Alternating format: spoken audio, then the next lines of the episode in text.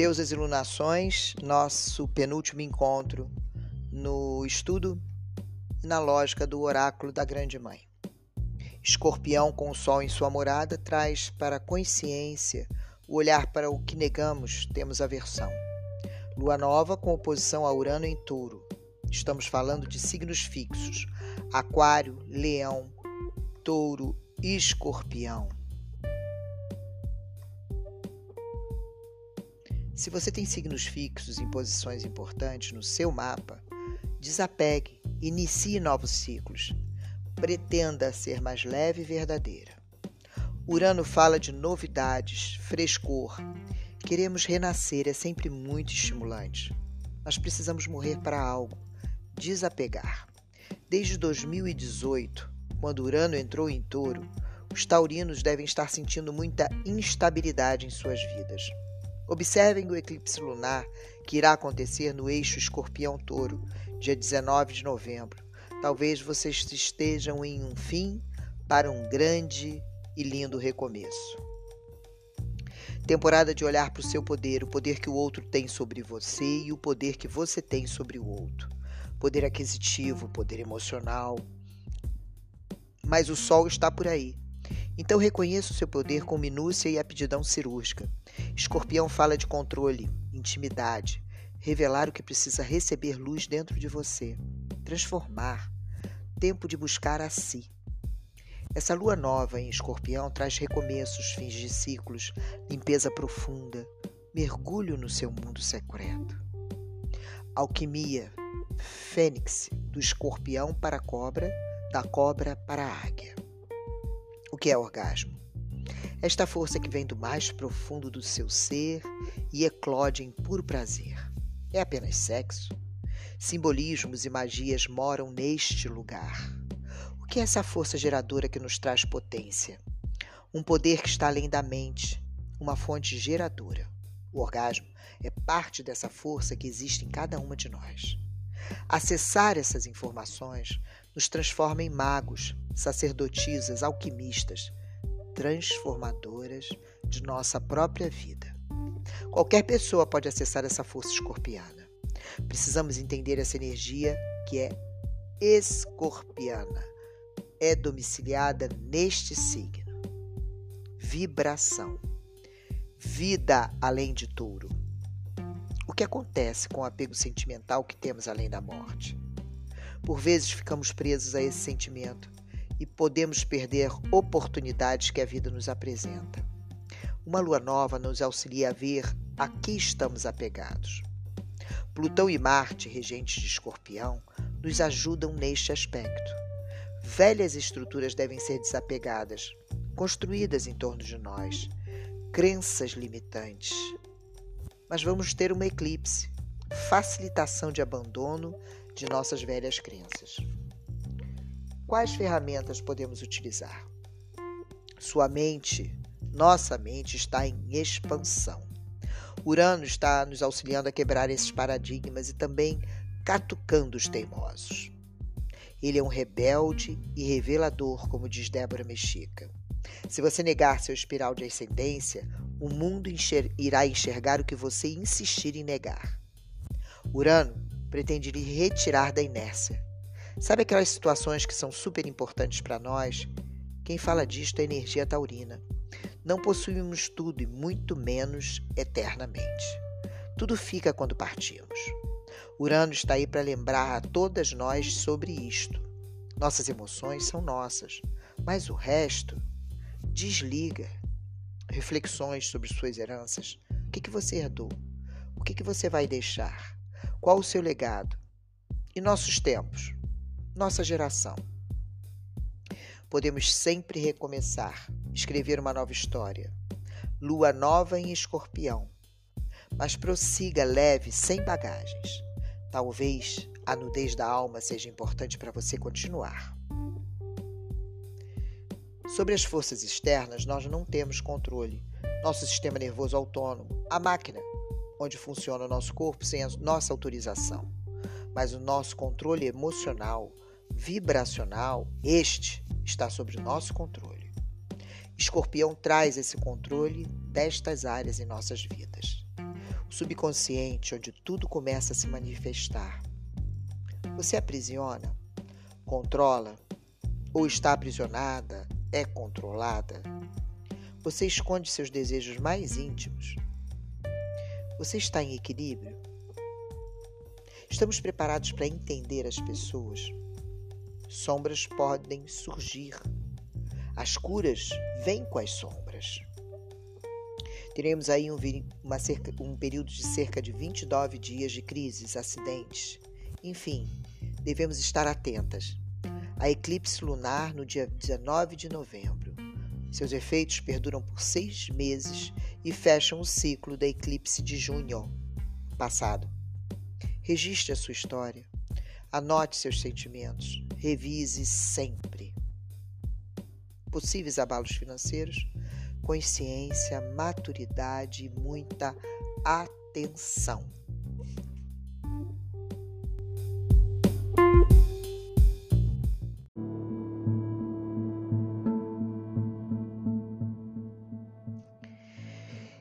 Deméter, estamos chegando no fim do nosso estudo do Oráculo da Grande Mãe, onde entregamos ao acaso, entregamos ao universo a retirada de, cada, de uma deusa a cada lunação.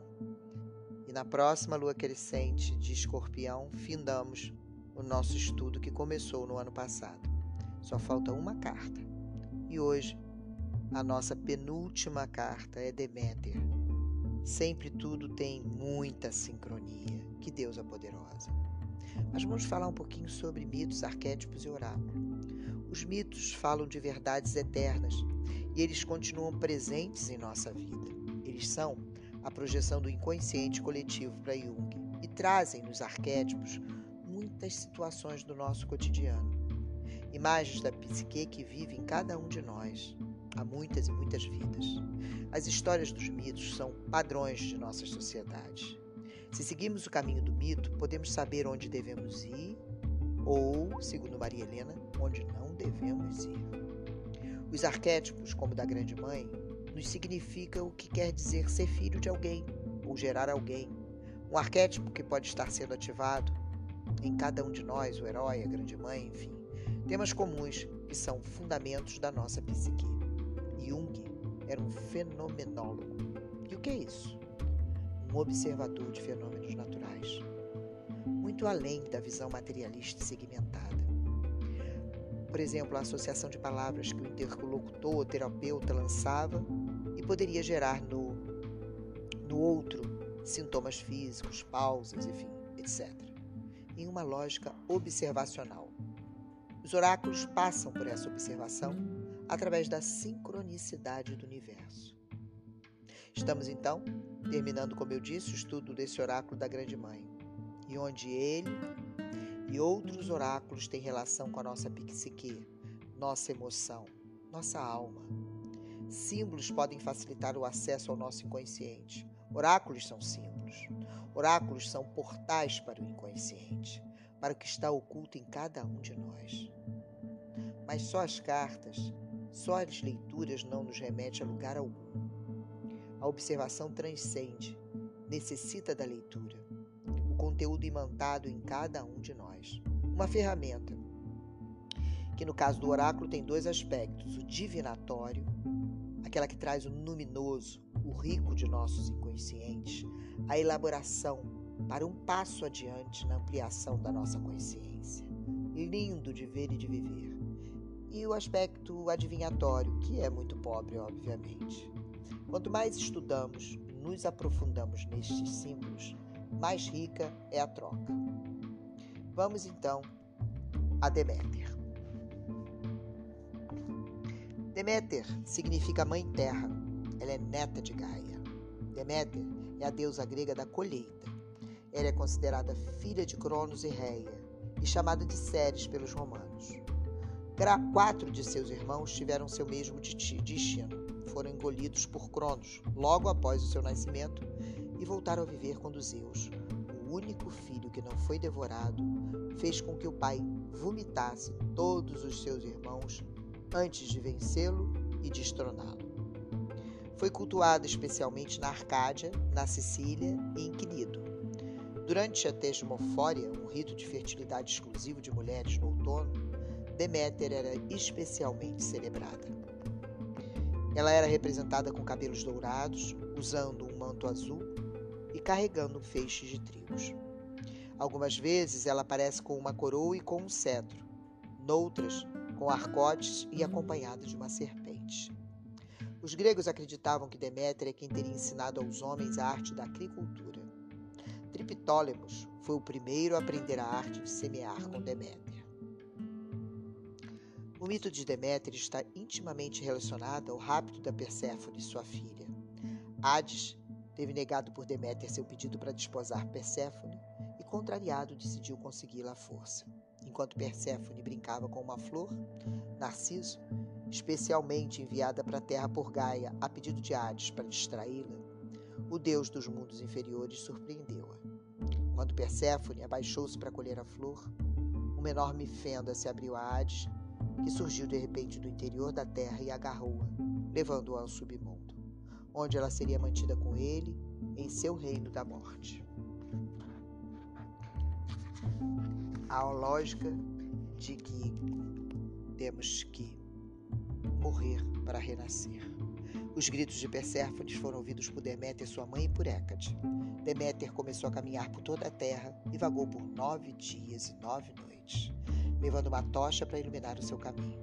No décimo dia, encontrou Hécate e juntas decidiram ir até o Deus Sol, que tudo via e assim descobriu que sua filha tinha sido raptada por Hades. Deméter, desesperada e irritada com Hades, além de profundamente triste com Zeus, que nada tinha feito para impedir o fato ocorrido, isolou-se do mundo. Ao tomar essa decisão, toda a terra começou a padecer com fome, doenças e esterilidade do solo. Nada crescia, nenhuma mulher gerava, a propagação da vida não ocorria mais. Deméter tomou a forma de uma velha e passou a vagar entre os homens como uma pedinte e acabou por se tornar governança do palácio de Celeus, rei de Eleusis. Nessa cidade, a deusa foi reconhecida então um templo foi erigido em homenagem a Deméter. Vamos conversar sobre isso posteriormente. Diante de tudo isso, Zeus, o mais poderoso de todos os deuses, decidiu interferir pelo sofrimento de Deméter. Tentando agradar Hades Deméter, ordenou que Hades deixasse Perséfone livre para estar com a sua mãe durante metade do ano e na outra metade ela permaneceria ao lado de Hades, reinando ao seu lado no submundo. Em retribuição a isso, Deméter restabeleceria a fertilidade na terra. Acompanhada por Deméter e Hécate, Perséfone retornou ao novo mundo. Nesse dia, todos os campos novamente floresceram e nova vida surgiu na terra. A lenda de Deméter é uma metáfora sazonal que contém o arquétipo da relação entre mães e filhas. Também é um mito que explana sobre a terra que, a, que ama e consome tudo que ela produz. Perséfone representa a primavera, que na realidade é outra forma de Deméter por si só. Deméter e Perséfone estão todas ligadas uma à outra, que em muitos lugares elas eram chamadas simplesmente de as duas deusas. A forma mais comum da deusa é a tríplice, enquanto Perséfone representa a primavera, Deméter o outono, Hécate, simboliza o inverno. Por isso, elas apareceram juntas, retornando ao mundo no final do mito. Perséfone representa o grão que foi semeado, colocado embaixo da terra, que vai se desenvolver e despontar na primavera.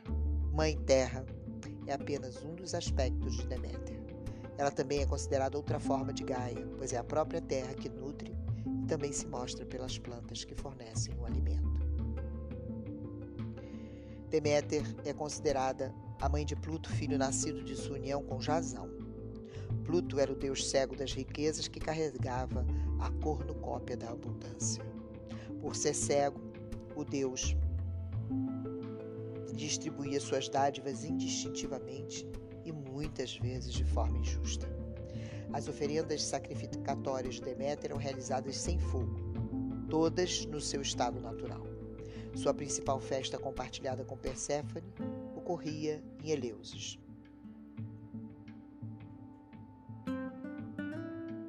Eleusis. Festival de Eleusis. Mas Deméter, além de Pluto, teve mais filhos. Poseidon desejou muito Deméter. Para fugir, Deméter se transformou em uma égua, e para possuí-la, Poseidon se transformou em um garanhão e teve com Deméter o lendário cavalo negro Arion, e Despina, a deusa do inverno. Mas a mais famosa filha de Deméter é a deusa da primavera, Perséfone. Nas artes, Deméter é representada com trigo e flores de narciso, que também pode ser. Podemos vê-la com tochas nas mãos. Em Roma, ela é a deusa da Sicília, uma das mais queridas das deusas do Olimpo. A deusa mãe, que herdou a terra para fazer as árvores crescerem, deusa das quatro estações, nos traz muita prosperidade e fartura. No caso das mulheres, são representadas por mulheres mais roliças, com quadril e seios avantajados. Deméter é aquele acolhedora, beijoqueira, mãe de todos. Tem um amor incondicional, uma compulsão de cuidadora. Nutrição e cuidado. Deméter tem sempre um jardim.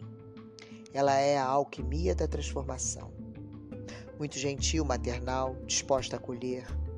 Deusa mãe, neta de Gaia. Necessita cuidar da terra. Perséfone é levada pelo irmão Hades, Deméter não descansou até encontrar essa filha. Não conseguiu nutrir a terra e veio o inverno, o deserto. Deméter é a mãezona. Quando ela vem para a terra, vem com as vestes de uma anciã procurando a sua filha. Quando temos o arquétipo de Deméter em desequilíbrio, temos no patriarcado o exagero de, do tal instinto maternal, descaracterizando este arquétipo. Esse romantismo hipócrita da Revolução Industrial coloca as mulheres sendo felizes se exclusivamente servem a sua família. E até hoje, se você colocar seus interesses acima dos da sua família, você ainda é julgada. Outros exageros estão na doação excessiva, deixando todos ao seu redor bem mal acostumados. Sabem que podem sempre contar com você. A questão é esquecer de si. No desequilíbrio para a falta, do arquétipo de Deméter, nós temos as mulheres egoístas, aquelas a quem ninguém pode pedir absolutamente nada, mas são pessoas que geralmente pedem muito, só querem para si. Que tal nesta lua nova renascer no equilíbrio deste arquétipo? Os mistérios de Eleusis. Deméter traz esses mistérios que são sentidos pelo inconsciente coletivo até hoje. Esse mistério é um culto que foi descoberto por historiadores. Os adoradores eram submetidos a um ritual de nove dias, tempo que ela demorou para encontrar a filha. Este ritual foi mantido por dois mil anos o caminho sagrado. A cerimônia de iniciação seria a oferta de um porco trazido pelo casal. Pouca coisa que acontecia nesse ritual era revelada. Parece que era necessário levar o porco e os cereais. Também havia a queima da papoula, um alucinógeno. Havia o cajado segurado por Deméter, que significa o rebanho de seus seguidores. A pátera, prato raso de metal ou cerâmica usado em rituais, provavelmente era onde os adoradores bebiam o sangue dos porcos. Tudo começava em Atenas com uma procissão que ia até Eleusis, onde havia um templo dedicado a Deméter. Lá residiam um sacerdote, uma sacerdotisa e uma grã sacerdotisa. No caminho na procissão eram feitas encenações do desaparecimento de Perséfone. Mas o rito era totalmente em segredo. Todos carregavam estátuas de Dionísio nessa procissão. Dentro do templo aconteciam os ritos: magia branca, fertilidade, nascer de frutos, cultos à lei quântica do karma, e outra crença fala de uma iniciação macabra. Parece que estariam a serviço da deusa para seus planos serem cumpridos. Uma nova formulação de mundo, onde os paradigmas que estão neste mundo seriam quebrados. Eleusis está a 22 quilômetros de Atenas, capital da Grécia. O caminho para os iniciados nos mistérios de Eleusis. Existem indícios de que esse culto existe desde 1500 a.C. e que foi redesenhado a partir do culto de Deméter. Deméter se recolhe nesse templo para o qual ela pediu que fosse construído, onde após a sua construção ela se nega a produzir alimentos, agricultura, até ter de volta sua filha. Por volta da metade de setembro é que esse festival acontecia. Parece que Hecate também era cultuada nesse mistério de Eleusis junto com Perséfone e Deméter. Tinham duas regras para participar desse festival: nunca ter participado de algum assassinato e falar o grego. Todos poderiam participar: homens, mulheres, crianças, jovens, velhos, todos. Sempre no templo de Deméter em Eleusis acontecia o festival. No primeiro dia dos nove, os iniciados fariam o voto de silêncio para aprofundar a experiência, o rito. No segundo dia, os futuros iniciados iam para o mar para se purificar. No terceiro dia era o sacrifício do porco, como uma entrega a deusa para a fertilização da terra. Era um banquete com os porcos, oferenda de pães e bolos com o produto da primeira colheita. No quarto dia acontecia a incubação de sonhos, no templo do deus Asclépio, em uma caverna onde eles recebiam alguma mensagem. No quinto dia, iam para Eleusis. Acontecia então a procissão. No sexto dia, na chegada, mulheres dançavam e cantavam à noite com cestas em honra a Deméter. Ofereciam o pão com o fruto da primeira colheita. Descansavam, faziam as oferendas a outros deuses, Poseidão, Hécate, Deméter, Perséfone. No sétimo dia era a noite dos mistérios pois aí começava o rito secreto. A iniciação. Legômenas, coisas ditas, drômenas, coisas feitas, dequímenas, coisas mostradas. O hierofonte, o sacerdote, trazia o objeto sagrado, mas que só era iniciado, mostrado para quem tinha iniciado seus ritos, aos iniciados. Fazendo um paralelo com a Eucaristia, o momento de partir o pão, a entrega da hóstia, para quem está de fora, pode não fazer sentido, mas para quem está envolvido no ritual tem muito valor. Assim parece que acontecia o rito de iniciação no templo de Deméter. No século I depois de Cristo, existe um texto que diz o seguinte: Este mistério é tudo o que há de mais elevado, nos fazendo alcançar a posição de menos selvagens aos humanos, nos permitindo a viver alegremente e morrer com sentido. Linda. Vamos a uma lenda de Deméter e a história de Eriquisitão. A deusa Deméter tinha rituais em bosques consagrados a ela.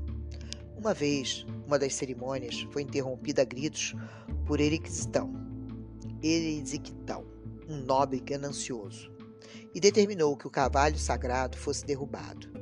Dizia-se que ninfas moravam nesses carvalhos. E quando Eriquisitão começou a cortar com o machado, sangue começou a jorrar e caiu ao chão uma ninfa morta com um manto e capuz. Só que por trás desse capuz estava a deusa Deméter, que amaldiçoou o nobre a pagar pelo seu crime. Ele correu, correu, correu e achou que havia se livrado da maldição. Chegou então ao seu castelo com uma fome louca ele comeu um frango inteiro e continuou com fome. Pediu um leitão. Os criados trouxeram e ele comeu vorazmente. A fome parecia que iria consumi-lo. Ele então vai dormir e, nos seus sonhos, foi visitado por Eton, o Daimon, que personifica a fome, incutindo nele uma fome imensurável. Erisictão, então, exige um grande banquete para saciar seu apetite no seu castelo. Cada prato que ele comia só aumentava sua fome. Sua fortuna foi-se, pois a fome era insaciável.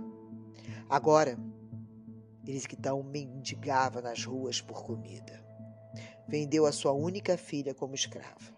Sua filha pediu ao deus Poseido que lhe livrasse daquele pesadelo. Então Poseido a transformou em uma jumenta e a bondosa moça retornou para o seu pai para tentar ajudá-lo. Ericton reconheceu o olhar de sua filha, mas a matou para saciar sua fome. Só que Poseidon então liberta e transforma em uma ave. O Ericton então retorna ao bosque e roga perdão a Deméter. Mas a deusa é impiedosa. E ali mesmo ele começa a comer seu próprio corpo até que ele sucumbe. Deméter também possuía outros títulos, como Kidária, que significa mascarada, Chamene, deusa do solo, e Teusmóforos, que quer dizer a legis legisladora. Desculpe, legisladora, já que era ela quem comandava as estações sazonais sobre a Terra. Como a agricultura sempre foi de extrema importância para a humanidade, Deméter acabou por ser considerada a promotora da civilização, pois, como foi ela quem ensinou os homens a cultivar a terra, estes passaram a se fixar em determinadas regiões, dando origem às cidades. Significado divinatório da carta: crescimento, germinação, fartura, abundância, prosperidade, riqueza, casamento, maternidade e renovação. Eu sou Carla Gamba, buscadora de mim e ativadora em cada uma de vocês da busca de si.